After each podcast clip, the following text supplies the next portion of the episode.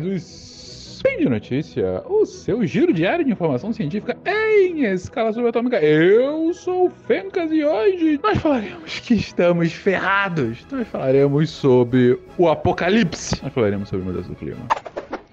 Speed Notícias.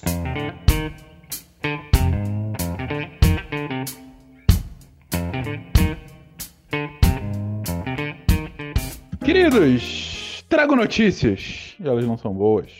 Um estudo publicado nessa última quinta-feira diz que nós queimamos já metade das reservas de carbono que poderíamos queimar. Vamos explicar isso.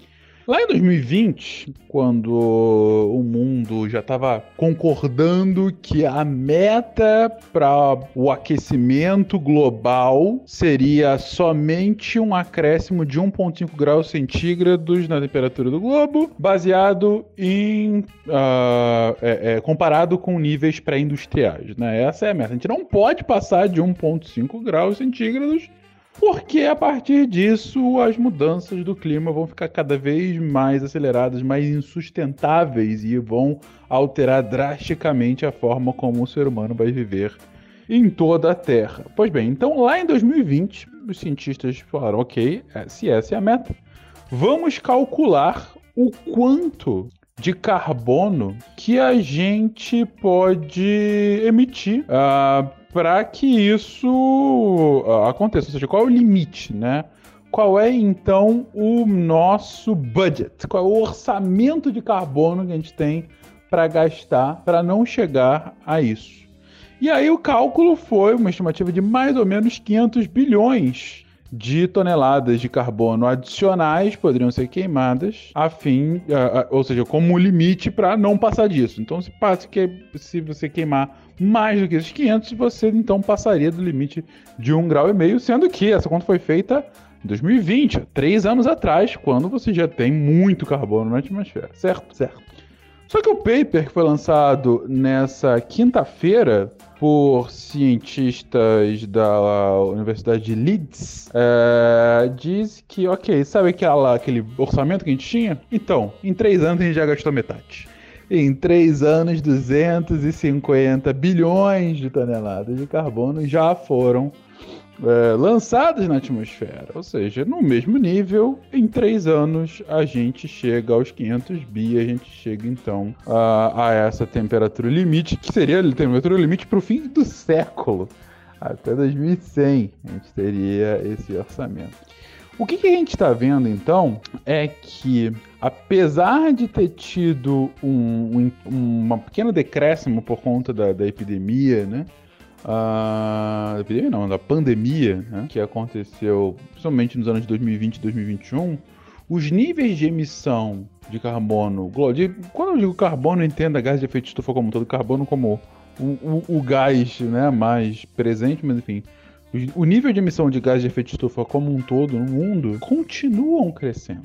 O copo, vou falar meio cheio, porque esse é um otimismo que não cabe para esse assunto, mas o, o copo um pouquinho, um pouquinho cheio. É que hoje as emissões crescem mais lento do que já cresceram no futuro, entende? Ela não está crescendo de um ritmo tão mais acelerado. De fato, alguns esforços aqui e acolá estão fazendo com que essas emissões cresçam em um ritmo mais lento, mas ainda assim continuam crescendo, quando que a gente deveria já estar começando um cenário de desaceleração. A pode falar, ah, já é desaceleração porque está crescendo mais lento, mas enfim, continua crescendo, continua crescendo e continua num nível insustentável. Insustentável não é nem no longo prazo, insustentável no médio prazo. E, e aí? E o que acontece? Né? Que, que, qual é a, a consequência? Como a gente sempre fala de mudança do clima, é muito difícil você estipular uma causalidade direta de um desastre ambiental aconteceu por conta da mudança do clima. O que há consenso científico é que um mundo com o clima mais quente tende a ter mais desastres ambientais do que tinha quando não tinha esse clima tão quente. E a gente tem visto isso ano após ano. O mais recente, aqui onde eu moro hoje, no Canadá, foram queimadas em níveis sem precedentes, que continuam acontecendo. Uh, tanto no leste como no oeste do país. Acabou virando notícia aí no Brasil, principalmente porque as queimadas no Quebec, que fica na, na costa do Atlântico, né? É, acabou que não só estavam num nível muito grande, como por conta das condições climáticas daquele momento, a fumaça desceu, ela primeiro passou pela maior cidade aqui do Canadá, o Toronto, né? Passou e ficou por muito tempo na capital do país, Ottawa, mas continuou descendo e chegou na costa leste americana e fez com que boa parte da costa leste americana ficasse uns três dias com níveis insustentáveis de, de ar, de, de ar com, com queimadas, né? Com ar com fuligem, ar com um cheiro horroroso, uh, olhos é, vermelhos, sabe? É, é, uma dificuldade grande de respirar. Teve comunicados né, da, das governa, do, dos governantes Uh, de várias localidades dos Estados Unidos pedindo para que os cidadãos ficassem dentro de casa e quem tivesse que ligasse qualquer filtro de ar e tal, porque estava complicado. É, melhorou um pouquinho a condição lá, mas eu que falo aqui de Winnipeg, na parte central, hoje estou gravando com o dia totalmente nublado. E não é nublado de nuvem, sim nublado de fumaça. Estou chegando aqui agora de fumaças, também aqui na, na província de Manitoba, província de, de Winnipeg. É, mas também tanto de Alberta, do, de, de Quebec, de Ontário. É, quer dizer então que as mudanças climáticas causaram essas queimadas? Mais uma vez, causalidade não é tão direta assim, mas o que a gente pode dizer é que nesse mundo cada vez mais quente, o que está acontecendo, e, e, isso é dado aqui para o que aconteceu, principalmente na costa leste canadense, é que a gente teve um inverno mais quente do que a média é, agora, alguns meses atrás. Isso fez com que você tivesse um nível de uh, precipitação uh, incomum é, e precipitação na, em forma de neve incomum uh, ah, para aquela região. O que fez com que você tivesse menos água acumulada agora quando chegou a primavera, ou seja, as florestas estão num nível muito mais seco, estão no nível de verão, né?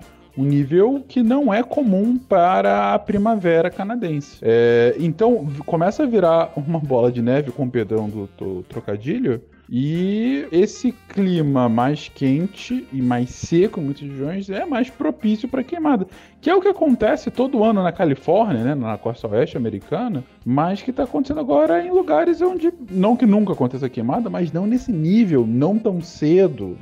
É, é claro que você vai ter sempre e continua tendo de forma inacreditável negacionistas, inclusive como é, como parte dos governantes aqui, a, a, vamos dizer assim, a governadora né, da província, né, não é esse o cargo, mas a governadora da província de Alberta falou: ah, não, isso aí não é mudança do clima, isso aí são incêndios criminosos, a gente tem que só encontrar as pessoas. E aqui eu estou falando de incêndio, gente, porque é o assunto do momento. O ponto é que desastres climáticos, desastres ambientais como esses, tendem a acontecer mais e mais, porque o que é o excepcional, o que é um período muito seco, propício mais a queimadas, o um período muito úmido, propício a alagamentos, uh, até ondas de, de tempestades como, como, furacões, ciclones e coisas assim, é, o que é o excepcional, aquilo que acontecia a cada 100 anos, ou que tem uma recorrência de 20, 10 anos, começa a virar cada vez mais, cada vez mais normal.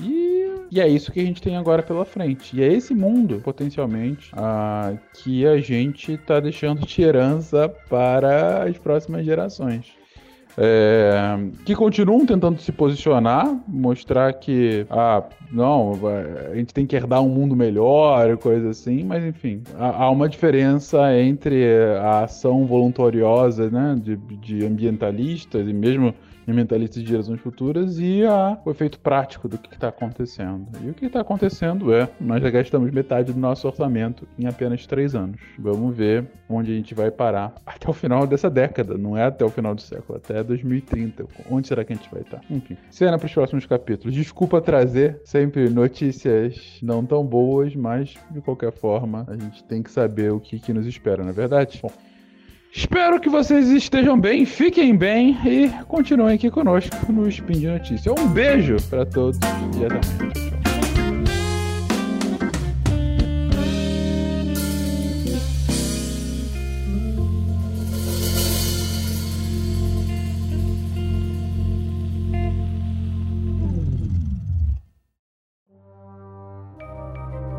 Este programa foi produzido por Mentes Deviantes deviante.com.br